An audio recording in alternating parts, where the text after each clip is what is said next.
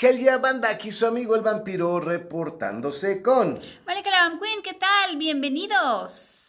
Pues ya estamos aquí esta semana después de una ausencia de una semana. Es increíble que después de casi dos años, porque son ciento y cacho capítulos de este podcast, por primera vez nuevo podcast, una semana que nuevo podcast.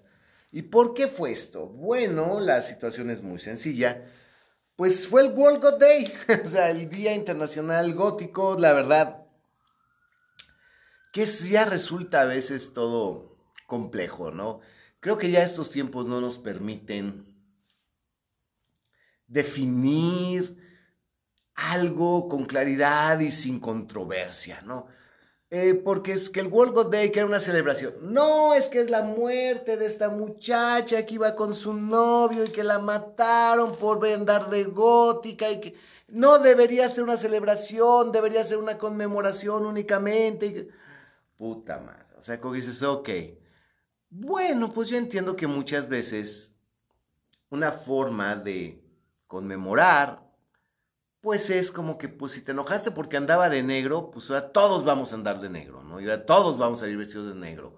O sea, creo que es una forma, pues hasta cierto punto inteligente y desafiante de decir, bueno, pues esto está mal, a ver, mátenos a todos, ¿no? O sea, creo que a mí me parece que hacer una celebración donde se reúne a toda la gente que le gusta el, gótico, que puedan vestirse con la estética que ellos prefieran, escuchar la música que ellos les gustan y pues exponerse a las expresiones artísticas de su predilección en lugares públicos, abiertos, porque fue una celebración que tuvo muchos, muchos, este, muchas dimensiones.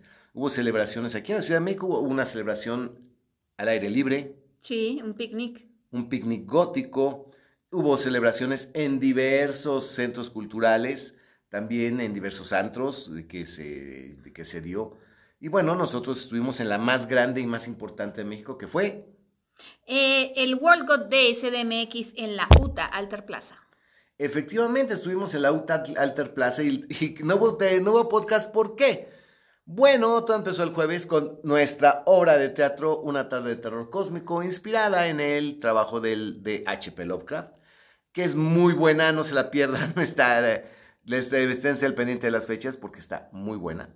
Y después el día siguiente hubo bandas y al día siguiente que fue la celebración grande, había más de 300 personas ahí en la UTA, fue que nos tocó ser maestros de ceremonias. Fuimos los maestros de ceremonias de del evento. Entonces, imagínense, llegamos desde las 3 de la tarde y salimos a las 3 de la mañana. 12 horas de evento. Pero no solamente fuimos maestros de ceremonias, Vampi. También hicimos un performance ahí muy interesante. Efectivamente, porque esta, esta celebración empezó con conferencias. Eh, después vino la parte cultural que abrimos nosotros con nuestro. Bueno, no es, una, es un formato de microteatro. Es una dance, danza, teatro, performance que se llama Eva, es de mi inspiración, inspirada en tres canciones de Nightwish. Fuimos los que iniciamos, los que abrimos este, este bloque y pues la verdad nos fue muy bien. La gente quedó gustó mucho. muy satisfecha, gustó mucho. Y de ahí ya siguieron otros performances y después bandas. Bandas, y digo, la verdad estuvo muy interesante. Hubo bailarines, hubo este Cyber God, hubo vampiros, hubo, bueno. Y hubo concurso. Ah, sí es cierto, hubo un gran concurso de outfit gótico. Sí, el que mejor fuera vestido de gótico, se ganaron premios bien bonitos, muy interesantes, botellas de vino, botellas de absinthe. Una botella de absinthe fue el premio del primer lugar, ¿no? Estuvo padrísimo. Y al domingo siguiente nos tocó ir al cierre, que también hubo evento, entonces, pues como se darán cuenta, no hubo oportunidad de hacer el podcast. Los días deberían ser más largos, Vampi. No, pues sí, deberían ser más largos, pero no, no, y las noches tal vez, porque la verdad no, no hubo oportunidad y les pedimos una disculpa porque pues en dos años... No, pues sí, son 40 de vampiros, son 41 de este de casas embrujadas, ya son 81 y aquí llevamos treinta y tantos. Sí. Híjole, si son ciento y cacho, pues sí, dos sí, años. ya son dos años. Es la primera vez que no hubo y bueno, pero estuvo muy interesante, valió la pena unirse a esta celebración, a pesar de que muchos mamadores empiecen con que fue la muerte y que bueno, pues no, ¿qué les digo? Por desgracia muchas celebraciones pues vienen a raíz de un sacrificio o vienen a raíz de un hecho trágico y después se celebra pues la libertad de ahora poderse expresar y de poder ser abiertamente. Pero bueno, y no se pierdan la, el este jueves, este jueves 8 de junio vamos a estar de nuevo en la UTA con nuestra obra el miedo en la Inglaterra victoriana, revista teatral que los va a llevar a las calles de Londres de finales del siglo XIX. Bueno, precisamente a Whitechapel. no, no todas las calles de Londres, no Trafalgar Square, no este, eh, los barrios de Belgravia, ni mucho menos, sino a Whitechapel en 1888, que es cuando los crímenes de Jack the Ripper estaban en su apogeo. Bueno, en su apogeo, bueno, el escándalo de Jack the Ripper. Pues sí, porque realmente fueron poquitos crímenes. Bueno, comparados con otros asesinos seriales, pues no son muchos, pero para la época, pues era muy, fue algo muy particular y pues sí, digamos que fue el primer asesino serial mediático porque causó revuelo en, en los en los periódicos, la gente estaba muy espantada. Claro, eh, dominaba la cultura popular, bueno, la cultura en ese momento de el misterio de Jack the Ripper. Y está muy bueno porque presentamos a un número con un conjurador callejero, que es un artista callejero que se encuentran en Whitechapel, que les va a encantar. Después eso viene al estilo del Gran Guiñol, un asesinato de Jack the Ripper, tal cual. Y continuamos con una, la adaptación teatral de un cuento de Sir Arthur Conan Doyle que se llama El caso de Lady Sanox. Así es. Está buenísimo, también es de terror. Obvio, nos tomamos algunas libertades creativas, pues, para darle hilo y coherencia a la obra, ¿no? Pero les va a encantar, así que no se la pierdan. Evento de cooperación voluntaria, teatro bar, sin consumo mínimo, Pasen una tarde muy agradable y al final saques una foto con su personaje favorito o con la compañía completa para llevarse un magnífico recuerdo de una tarde de teatro. Porque recuerden que a diferencia del cine, yo puedo ir, pagar el boleto y meterme a ver la película dos veces o tres en un día y, e ir diario, ¿no? Y ver la misma película y comprar el DVD tenerla en mi casa, ¿no? El teatro no, el teatro es un momento efímero, es un momento que se vive con la energía del actor, la energía del público, cada presentación, cada representación es única y diferente y la verdad, llevarse una foto es la única manera de tener un recuerdo palpable, su programa y su foto. Entonces, no se lo pierdan, los esperamos este jueves 8 en Lauta. Síganos en nuestras redes sociales, eh, particularmente en la página de Facebook de la Cripta Vampírica. Ahí viene toda la, información y también ahí seguramente van a encontrar el link donde pueden ir al evento de este Eventbrite para que pues reserven su lugar porque aunque no lo crean, se llena. se llena, se llena, afortunadamente se llena. Y bueno, pues vamos a, a continuar con este este apartado de novela policíaca de Edgar Allan Poe, que pues como ya no me voy a cansar de decirlo, ¿no? Es el padre, o sea, antes de Edgar Allan Poe no había ese tipo de misterio policíaco, ¿no?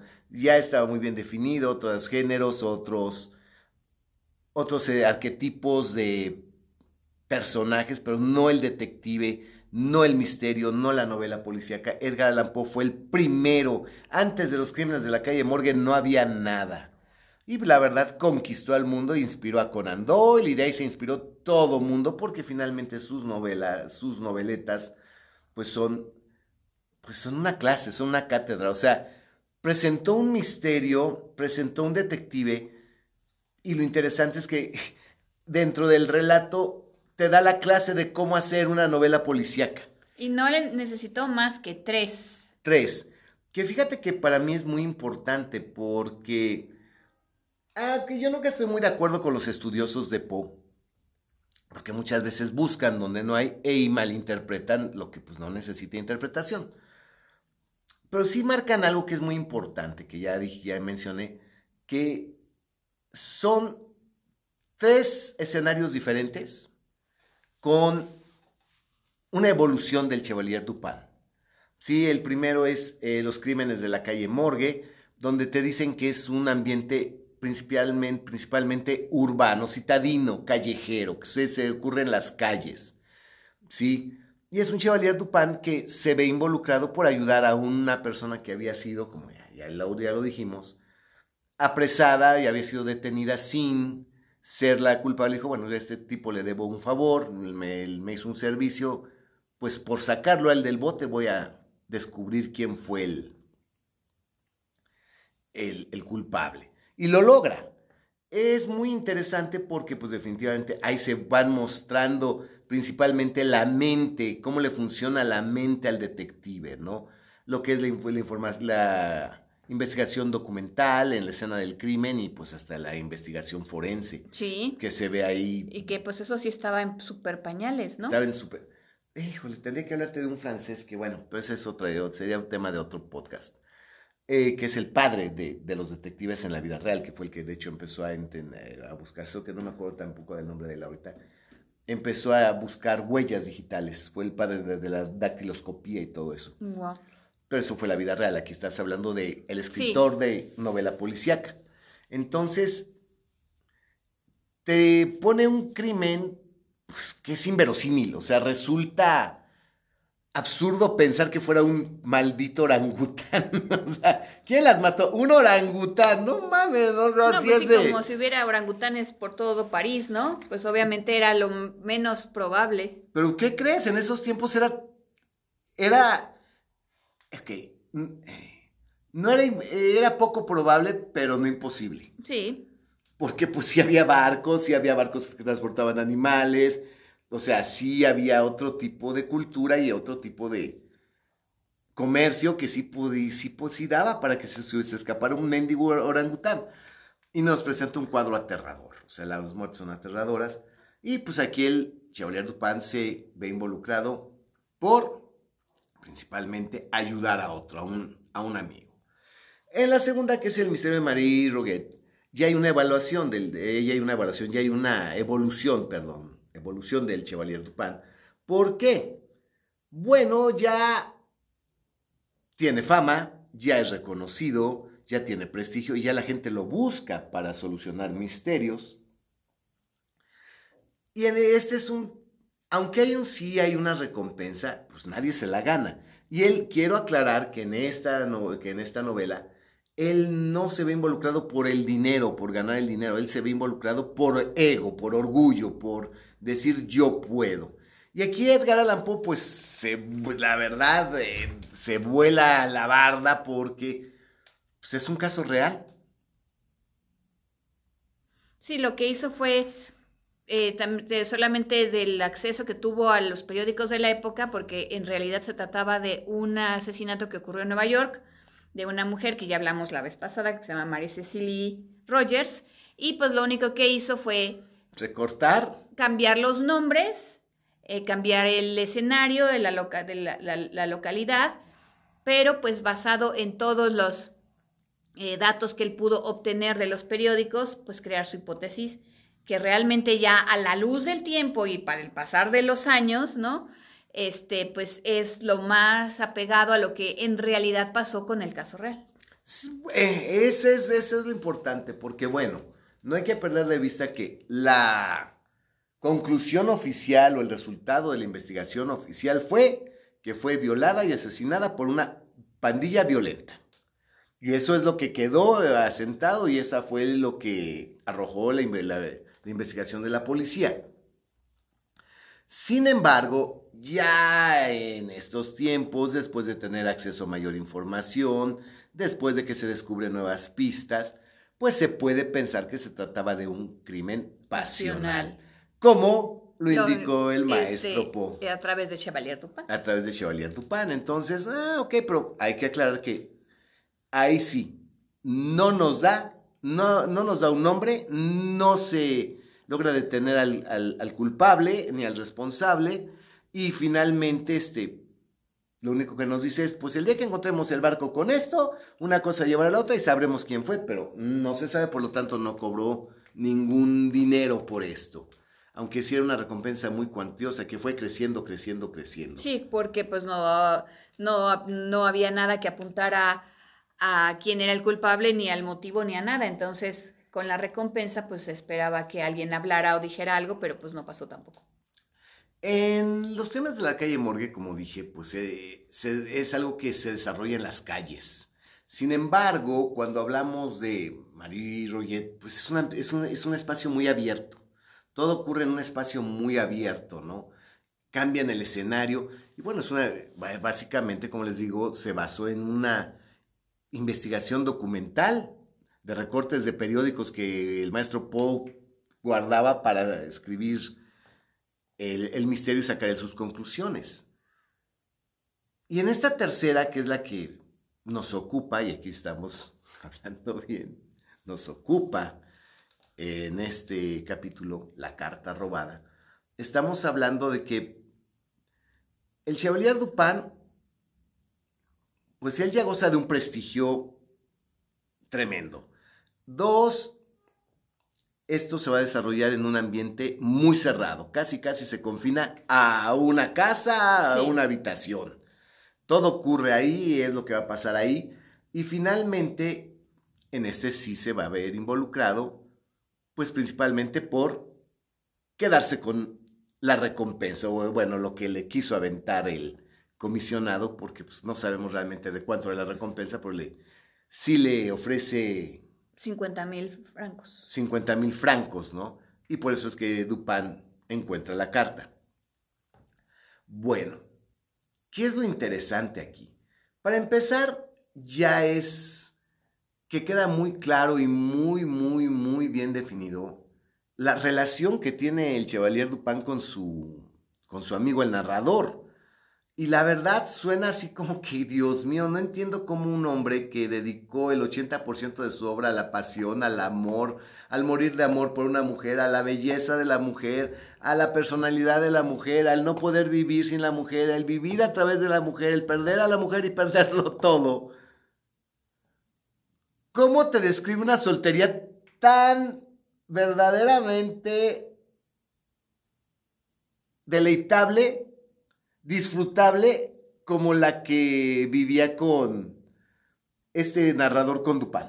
Y además, bueno, también es de todos conocido que pues realmente Edgar Allan Poe pues no tenía realmente amigos o no tenía así como que íntimos, Ah, sí, ¿no? sí. Entonces tal vez quiso retratar pues lo que para él hubiera sido una excelente relación de amistad con otro hombre, ¿no? Eh, Cabe aclarar eh, que en ningún momento estamos diciendo que es una relación de corte homosexual No, o que ¿quién- se pero ¿Quién entiende. dice eso? O sea, ¿quién puede entender eso? Ah, no falta el pendejo. Entonces quiero aclarar por el que vaya a salir con sus mamadas que no.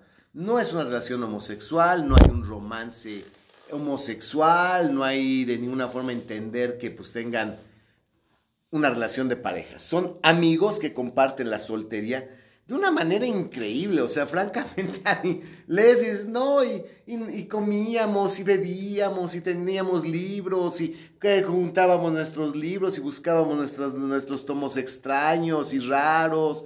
Y, paseaban, y iban al teatro, Iban al iban teatro. a la ópera, iban... Ah, y se regresaban caminando y viendo las estrellas, platicando sobre lo que es sus investigaciones y sus lecturas, que encontrando placer en el- la comida, en el arte. Dices, güey, sin pedos, no peleaban. no pues no, peleaban. no había necesidad de pelear. Realmente, como que dices, güey, como que realmente qué idílico, ¿no? O sea, Pues sí, así medio platónico en el sentido, no, obviamente, este, homosexual ni mucho menos, para que no se vayan, porque ya efectivamente la gente luego piensa de más, pero pues sí algo muy idealizado, ¿no?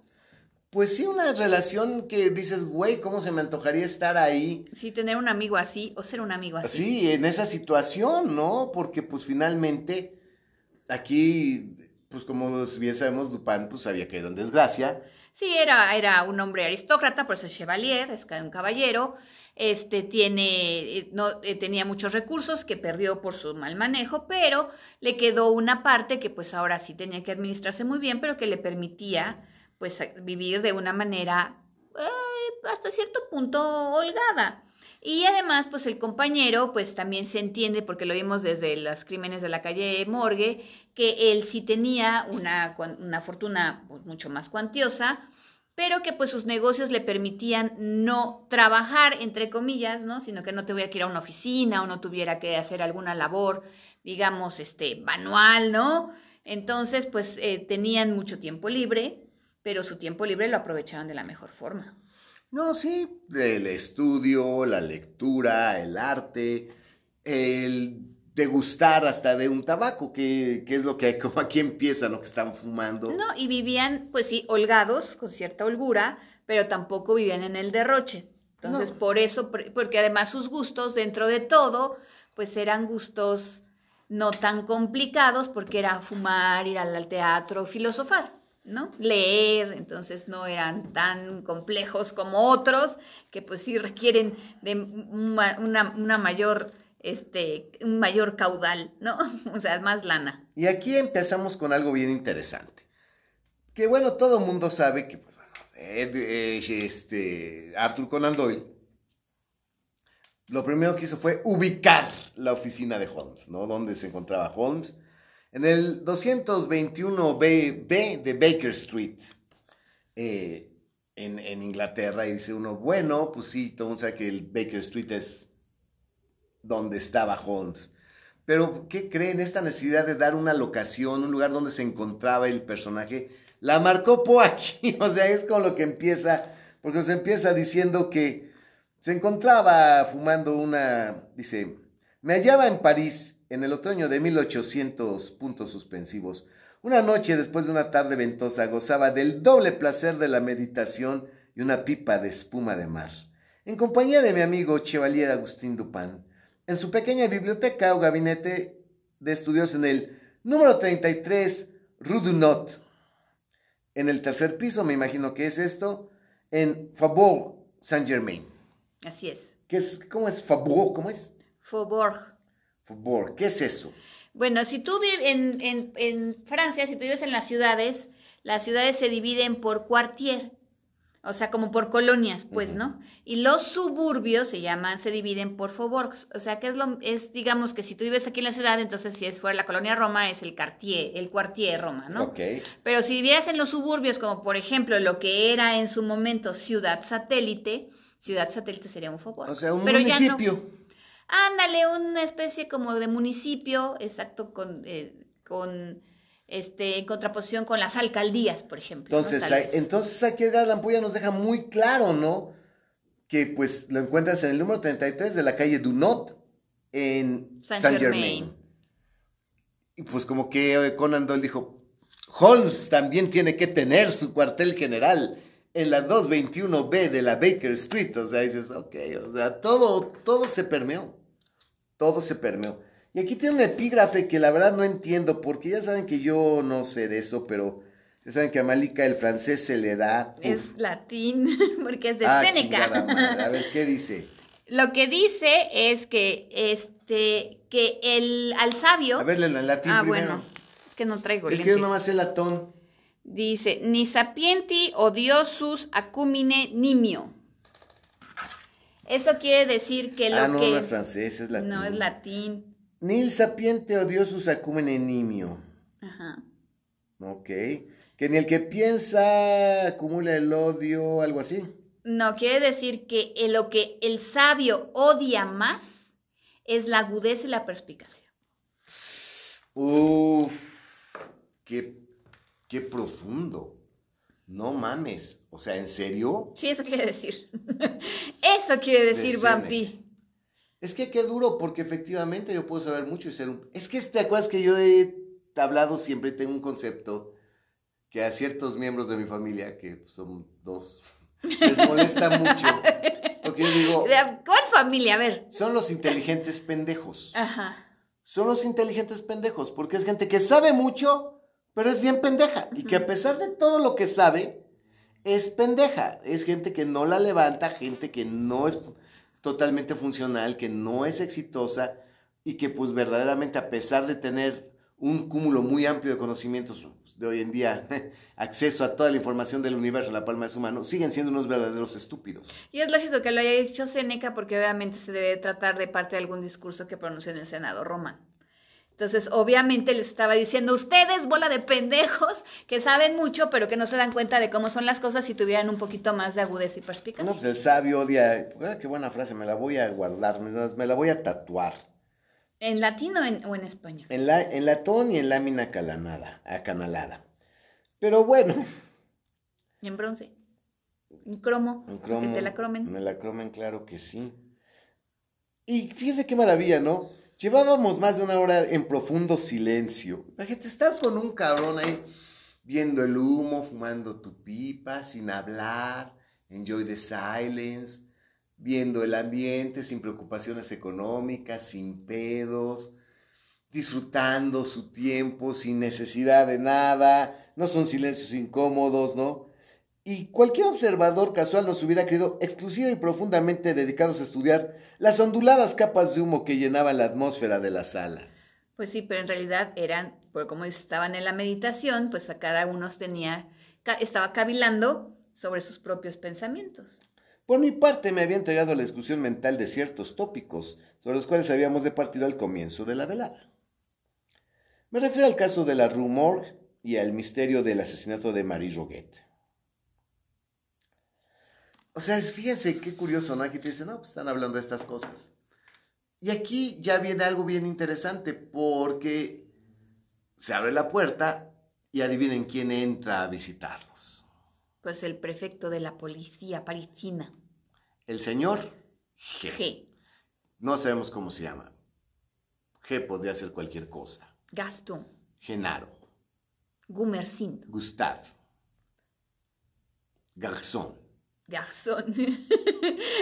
el policía, Garzón, Garzón. Giuliani, Giuliani, sí.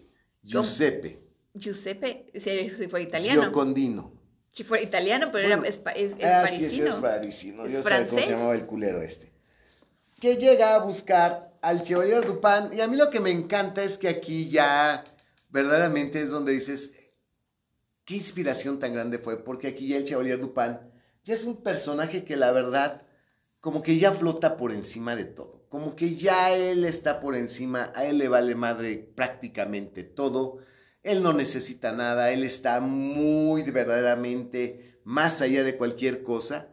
Y ya tiene algo que es verdaderamente claro y distintivo que en muchos personajes de hoy en día, que es, además de todo, sarcástico.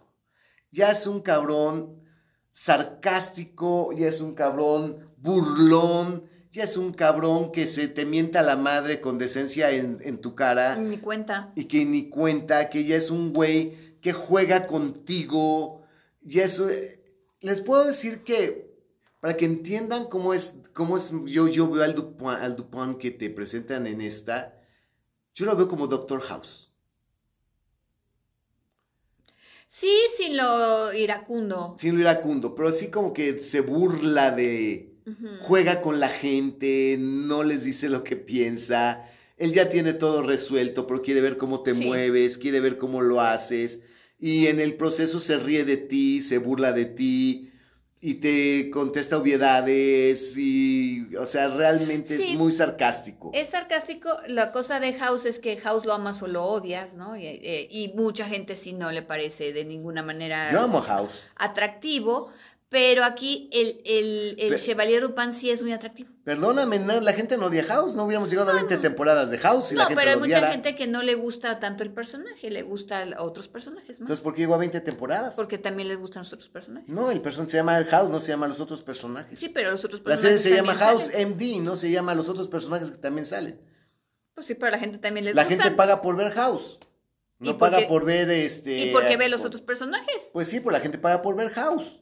Pues se llama House, la gente ama House. Y les gusta Wilson. Pues sí, pero la gente. ¿a Y qué? les gusta ¿Y por qué no siguió el, el- por qué no siguió el show de Wilson el show Porque de Cody? se murieron Porque de la gente quiere ver House, no quiere No, ver a se Wilson. murieron. Wilson se murió. No, no, no, Sí. no, no, ok, no tiene En eso lo que acabó. dices. En eso se terminó. Ok, pues con el poder del guion lo, lo traen a la No, vida y además, el pues, cáncer. finalmente, ¿cuántos personajes no amas odiar también? O sea, lo ves efectivamente por House o porque lo amas o porque lo odias. Exacto, pero el punto es, todo mundo admira al genio. Sí, Y la posición Y lo de envidia. La posición de genialidad te permite, y de ser el único que puede resolver un caso que nadie más puede resolver, te permite ser un como culero. quieras. Pues sí, un soberbio. Un culero. Un cretino, un socarrón, un burlón. Sí. Sí, aquí la ese, ese tipo de personalidad que no habíamos visto en las otras dos este, cuentos anteriores se ve mucho más en esta. Es muy marcado por, por cómo lo trata, o sea, sí es... No, sí, sí, sí, o sea, de pendejo al, al, al, al, al güey de la policía no le baja un dedo, pero ahí está el otro, este, queriéndose hacer el chistoso, porque pues la verdad lo que no le quiere necesita, soltar. necesita la idea, necesita de la ayuda de, de Dupin, porque no tiene la ni menor pinche idea de cómo va a solucionar esto, que es un caso muy delicado. O sea, aquí sí, este, realmente en los otros dos, si hacemos una pequeña contraposición con las otras dos cuentos, pues obviamente sí hay un misterio en, los, en el cual pues sí se trata de descubrir el motivo y el culpable. Pues sí, pero aquí hay algo bien interesante. Yo y en este caso no, en este caso ya está dado el motivo y el, y el culpable, culpable. Lo que hay que encontrar es el la objeto, carta. ajá. Pero aquí sí te digo que me parece me recuerda mucho a House porque House no toma ningún caso más que los que le interesan y son los casos que aparentemente no tienen solución. Sí. Son los casos que nadie puede resolver, son los que toma House. Un caso sencillo, pues House es No me interesa. no me interesa. Y aquí no fíjate que no, es- no, es- no representa que se lo ningún dice- reto, ¿no?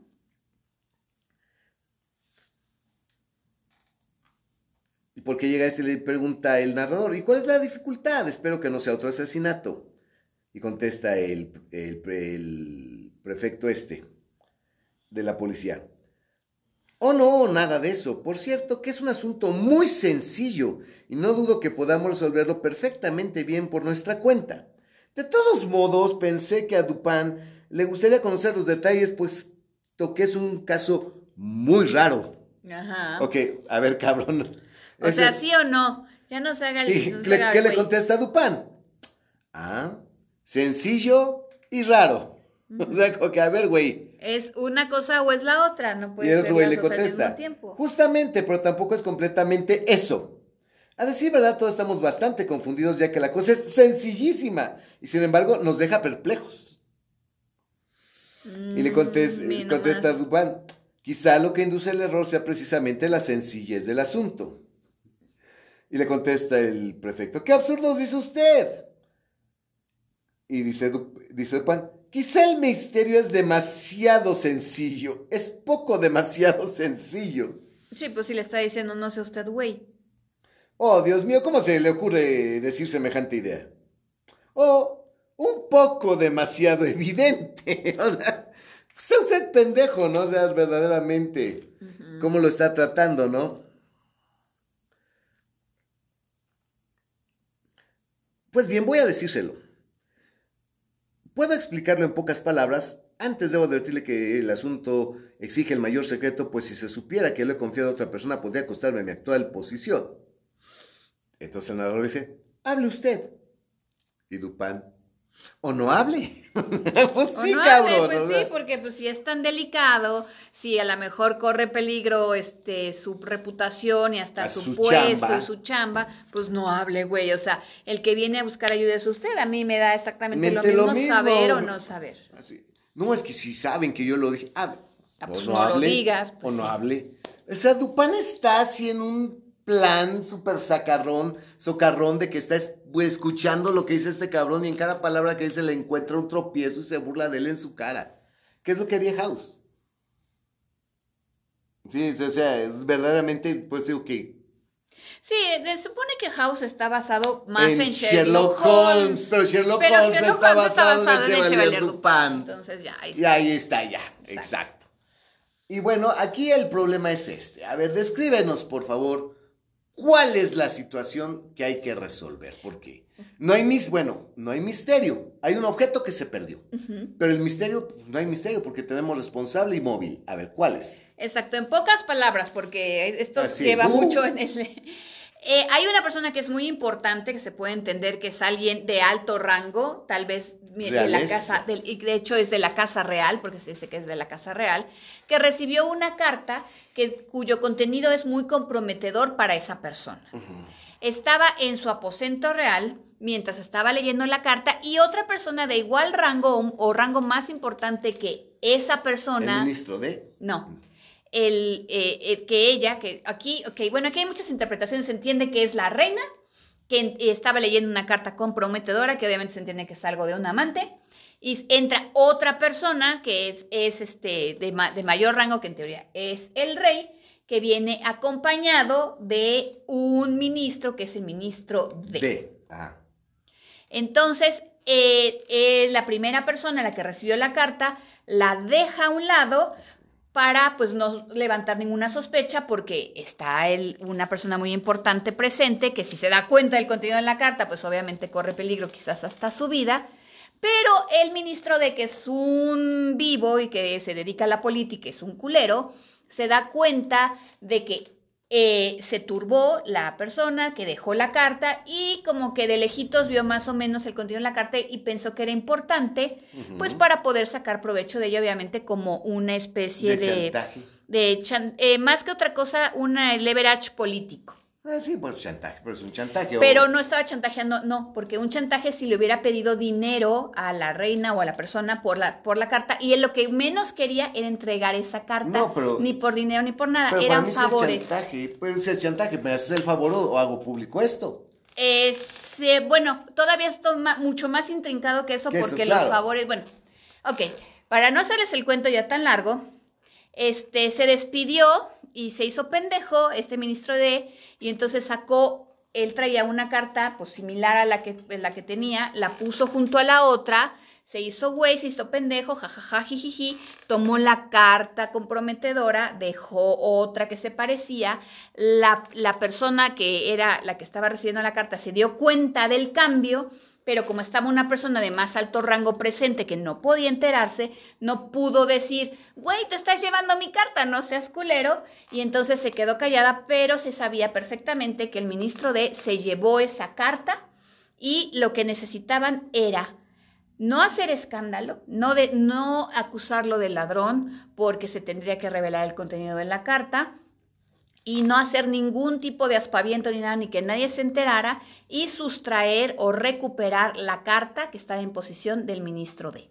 Sí, efectivamente, es una carta que sí le daba cierta, perdón que yo insista, pero es chantaje.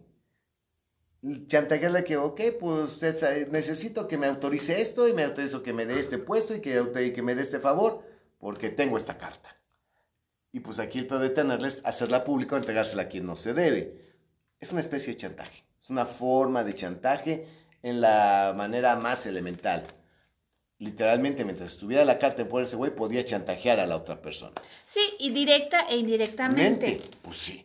Porque le, podía pedir un favor directamente a la persona o podía decir, ah, no, pues hay, hay que hacer esto, este, pero bueno, ¿por qué no vas y le preguntas? dile que vas de mi parte y entonces, ay, me mandó el ministro de... Entonces obviamente tú tenías que decir, oh, bueno, sí, porque pues obviamente sabías que si decías que no... Sí, es muy complejo, es un nivel muy complejo, muy alto, es un nivel ya muy alto así de estas maquinaciones políticas y, cosas mamonas. Y bueno, pues aquí el punto es que como se darán cuenta ya tenemos, ya sabemos quién se la chingó, cómo se la chingó y cuándo se la chingó y quién la tiene. Ahora el pedo es recuperarla. Exacto. Y aquí el de la policía pues se buscó la forma porque no podían hacer escándalo ni acusarlo de nada de poder tener acceso a la casa de este ministro de y realizó la búsqueda más exhaustiva de la carta, porque para empezar es, ¿y dónde chingado se escondió la carta? Claro. Que es el primer punto, ¿dónde la guardó?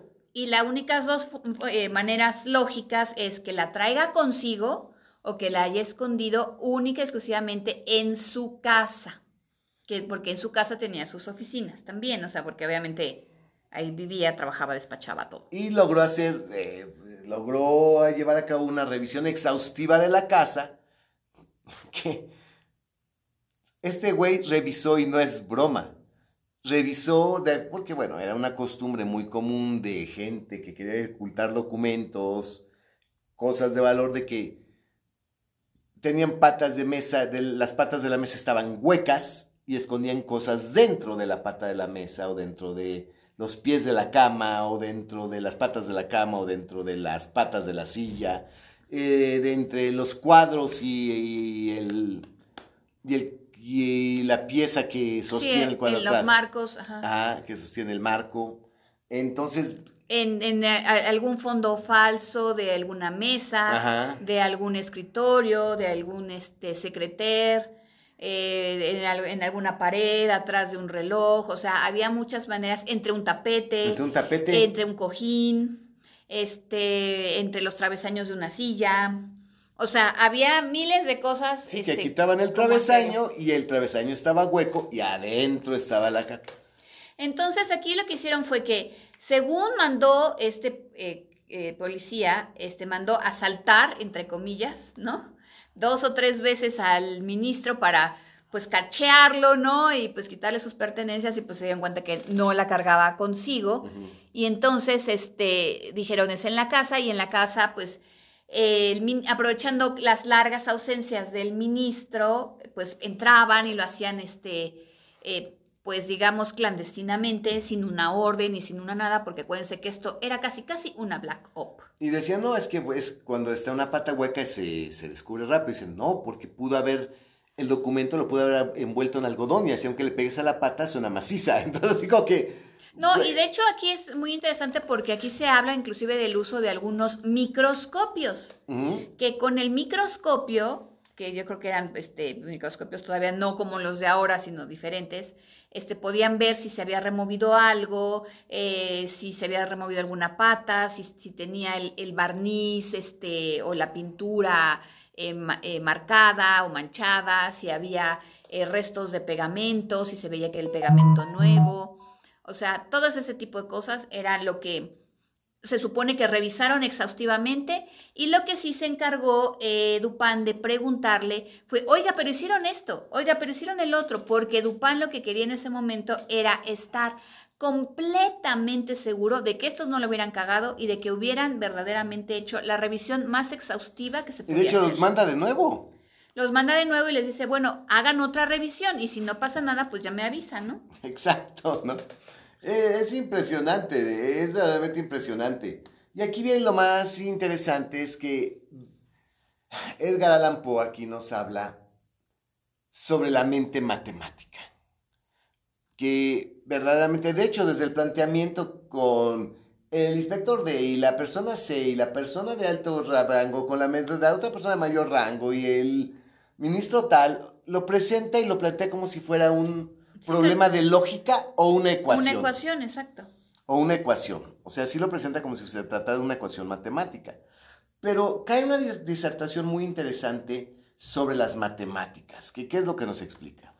Bueno, las matemáticas, y eso es, creo que todos ustedes deben de saberlo, pues obviamente los números caen dentro de lo que es lo abstracto. O sea, realmente un 2 no significa nada a menos que tengamos dos manzanas. Es cuando ese número 2 que está así como que flotando en el aire aterriza, digamos que al plano real y se convierte en dos manzanas. Y 2 más 2, que quiere decir que son 4, no pasa absolutamente nada menos que tengamos dos manzanas en una canasta y dos en otra para hacer 4.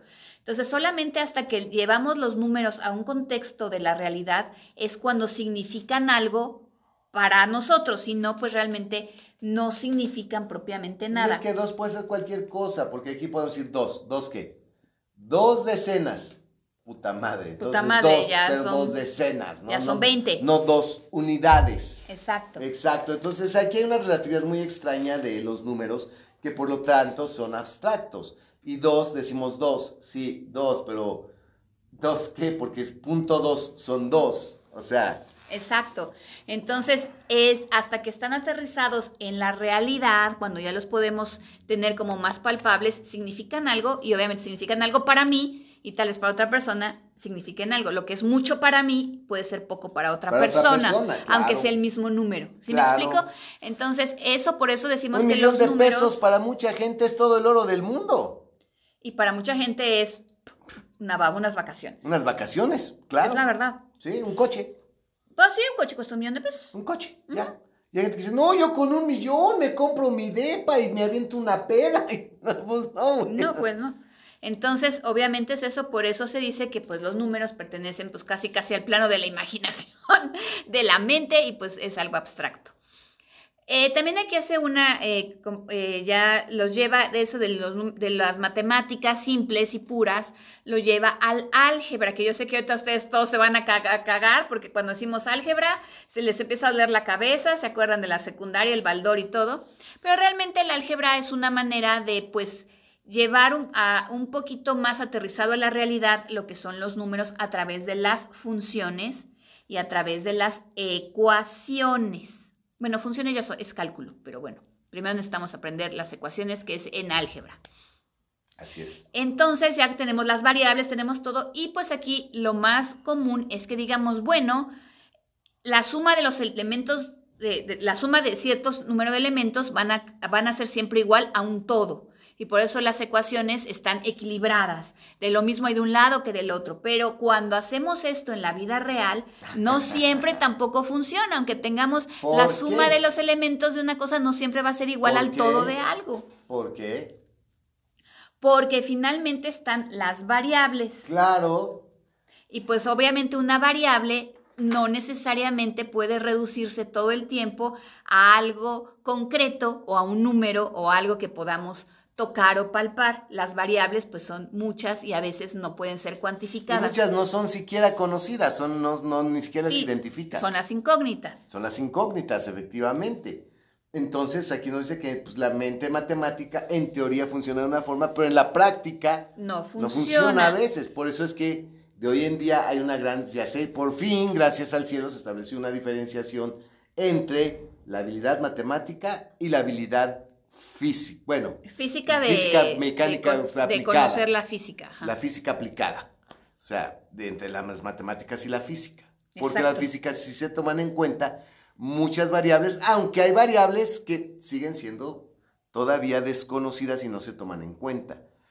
Por decir algo, es como cuando un francotirador dispara, dices, ok, es eh, la carga más el largo del cañón, más la masa, el impulso, la gravedad, dices, sí, pero siquiera si pasa por una sombra y el sol muy fuerte, hay un cambio de temperatura que crea una pequeña, un pequeño desvío en la trayectoria de la bala. Exacto, Sí. que esa es una incógnita. Exacto. Es una variable que no que no podemos, conocer. Así es. Tal vez hasta el momento y tal vez aún en el momento haya, haya este tipo de variaciones. Entonces, pensando en todo esto, se dio cuenta que obviamente el prefecto de policía tenía una mente matemática, Matemática. Y que como y que por tener esa mente matemática podemos decir que tenía una mente cuadrada, Así que es. no podía ver más allá de lo que en general o en términos generales podría ser lógico. Así es. Y entonces, como no podía pensar afuera de la caja, era más que obvio y evidente para él que si ya había, este, y que la mente del otro güey, cab- cabrón culero, hijo de la chingada, que se robó la carta, era otro tipo de Él mente sí pensaba fuera de la caja. que si pensaba fuera de la caja, dijo, obviamente le escondió a la vista. A la vista. Claro. Entonces, lo que hizo es, fue que pues pasó más o menos un mes y este, No, bueno, es que aquí es más, más- lo hace sí, mejor. porque tiene que ir. Lleg- Llega el prefecto y le dice. Exacto, pasa un mes, llega el prefecto prefecto, y le dice, porque le dice Tupán que pues que vaya, que, baile, que vaya que. que vuelva a revisar y eso y que pues si no tiene noticias que regrese. Pero ya Y cuando regresó regresa, como en un mes. le dice, bueno, ¿sabe qué? No se preocupe porque aquí ya había una suma que se había ofrecido, pero obviamente clandestina, Sí. Que no se conoce. No se conoce, pero que en teoría era muchísimo dinero. Y le dice al prefecto, yo le yo escribiría un cheque de 50 mil francos al que me entregara la carta. Y le dice a Dupán, Pues escriba. ok, escríbale porque en cuanto me lo dé, yo le entrego la carta. O sea, güey, o sea, Dupán ya tenía la carta, o sea, eh, ni de estos güeyes ni en cuenta y Dupán ya había ido, ya, había, ya la había encontrado, ya la tenía en su poder. Imagínate que tú vayas a pedir un consejo a decir, ¿qué crees, güey? No, no, no. No puedo, no puedo. No, no, no puedo, ok, págame, aquí está. Ujú. Oye, pero pues si yo busqué como loco, ¿y cómo la encontraste tú? ¿Cómo la encontraste tú? Pero el prefecto, la verdad, se puso loco de contento con su cargamento de la carta y entonces le dio los 50 mil francos, agarró la carta, no, ni, le, le valió verga preguntar dónde estaba, cómo la había encontrado, se dio cuenta que sí era la carta y se salió corriendo hecho la chingada, obviamente, pues Entrega. entregarla porque pues iba a ponerle las estrellitas y además pues le iban a caer una la nota que yo creo que eran más de los 50 mil le francos que le pagó a Dupán. Y pues aquí es donde Dupin nos explica que la carta pues estaba a la vista, estaba en un porta... En un tarjetero. Un tarjetero que estaba en la chimenea. Eh, o sea, a la vista de todo el mundo, y que lo que este cabrón hizo fue que la dobló al revés, ¿Eh? eh, le escribió otra madre, le puso un sello personal suyo, y de hecho estaba hasta medio rota, como para que pasara por un papel insignificante que realmente no tenía ninguna razón de ser, que era un papel personal porque tenía su sello y que obviamente aunque la vieras, como estaba ya maltratada, estaba medio rota, tenía otra madre escrita encima, tenía otra identificación encima, no sé qué, pues obviamente dijeras, no, pues obvio esto no es.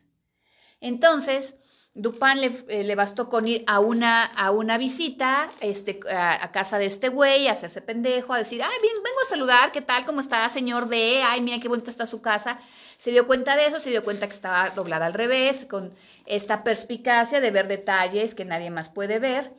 Olvidó convenientemente una cigarrera de oro, este, ir para poder regresar después por ella y le dijeron, ah, no, sí, aquí usted la dejó, permítame, ahorita se la entregamos. Y mientras tanto lo que había hecho era una carta falsa, eh, hizo el mismo sello del Ajá. ministro D con una, este, con un pedazo de pan. ¿De pan? Ah. Lo hizo, eh, eh, trató de emular lo, lo, mejor posible el estado de la carta, porque obviamente si la sustraía únicamente así, pues se iban a, el otro se iba a dar cuenta que faltaba. que faltaba. Y como obviamente la tenía ahí más eh, como, porque obviamente no le iban a andar cargando ni le iban a andar exhibiendo, sino nada más era la cosa de que le enseño, ¿eh? Le enseño, ¿eh? Yo le la enseño, tengo. ¿eh? Yo la tengo, ¿eh? Yo la enseño. Entonces, obviamente, pues ni cuenta se iba a dar este se iba a dar cuenta si no estaba, pero si la cambiaba por otra, pues probablemente podían pasar días y sin darse cuenta de que faltaba. Y curiosamente, ya que, que Dupin le explica a su compañero cómo es que la había recuperado y que había dejado una carta en su lugar, le dice, oye, y seguramente escribiste algo en esa pinche carta, ¿verdad, cabrón? ¿Y qué le dice Dupin? Dice, sí, le escribí una frase, y en la frase dice, ¿Esta sí es en francés? francés, A ver, haz, haznos, haz gala de tu francés, por favor. dice, s'il n'est digné d'attrait et digné de, ti- de tieste. Ok, ¿qué significa eso? Ok, Atre y Tieste eh, son de dos hermanos que estaban peleándose por el mismo reino, de hecho uno acaba matando al otro, pero obviamente les dice que si no es digno de Atre, es digno de Tieste, porque lo que no hubiera hecho uno, hubiera hecho el otro con tal de hacerse por el poder. Entonces lo que le quiso dar a entender es que, pues tú eres muy culero, para culero, culero y medio. Claro, Eso es lo que quiere decir. lo que quiere decir, exacto. Entonces aquí el Chevalier Dupin se sigue burlando de la humanidad en su cara. O sea, francamente, ya Poe te lo presenta como un cabrón superior, la mente más prodigiosa. Y pues francamente quedó para la posteridad porque ya no volvió a escribir novela policíaca. De eso se encargó Conan Doyle, Agatha Christie, todo el bolón de gente que... Mike, este, el del... El del... El del Código Da Vinci, Ah, sí, eh, Brown. Michael Brown. Thomas, ¿no? Thomas Brown, eh, Brown, el del... Ah, el Brown, no me acuerdo. Brown, el del Código Da Vinci. Todo Sí, mundo. todo sí. mundo ya que es detective, quiere hacer detective. Exacto, Langdon. Ok, Langdon está inspirado en Pues Chevalier sí, Dupin. Michael todo Langdon finalmente en otras cosas más místicas y más no sé qué, pero es detective. Es detective. Entonces, todos están inspirados en el Chevalier Dupin. Gracias, Edgar Allan Poe, por este gran legado, por esta clase que le diste a todos esos escritorcillos faltos de creatividad y que pues supieron sacarle jugo y ordeñar tu trabajo. Maestro Poe, donde quiera que te encuentres, mil y un gracias por las horas de entretenimiento que tu trabajo nos ha dado, aunque sea a través de la pluma de otros muchos destalentados. Y no tan destalentados, pero Pues. finalmente tomaron inspiración de la fuente y ese es el punto. Yo digo que tomar inspiración no está mal. Creo que está eh, eh, es deseable que te den el crédito, ¿no? A la hora, ya me estoy yo, me estoy curando en salud, o sea, pero es, es bueno, o sea, cuando alguien eh, toma inspiración de tu trabajo no está mal, al contrario, te sientes halagado, no está mal que den el crédito, pero pues finalmente la fuente siempre será la Sí, fuente y aquí la fuente es Edgar Allan No son destalentados, tienen su talento, pero pues el primero, el original, el que lo hizo fue Edgar Allan Poe. Y gracias por estas tres obras. Efectivamente, creo que fue muy duro al decir destalentados. No, no están destalentados. Pero pues, Poe es Poe. Exacto, y él fue el primero fuente. y él les dio las clases y por eso él sí es el maestro Po. Exacto. Bueno, pues hasta aquí nos quedamos, nos vemos la próxima semana, donde vamos a checar, no sé si dos en uno, dependiendo, o sea, uno por capítulo, y creo que ya vamos a ir dando cierre porque de eso sigue el cuervo, lo más seguro, Sí, y de ahí ya nos vayamos al final, ¿no? cine de Edgar Allan Poe, porque sí hay mucho que hablar del cine de Edgar Allan y creo que van a ser varios capítulos del cine de Edgar Allan. Por lo pronto nos vemos, hasta la próxima, Gel ya. Hasta la próxima, gracias.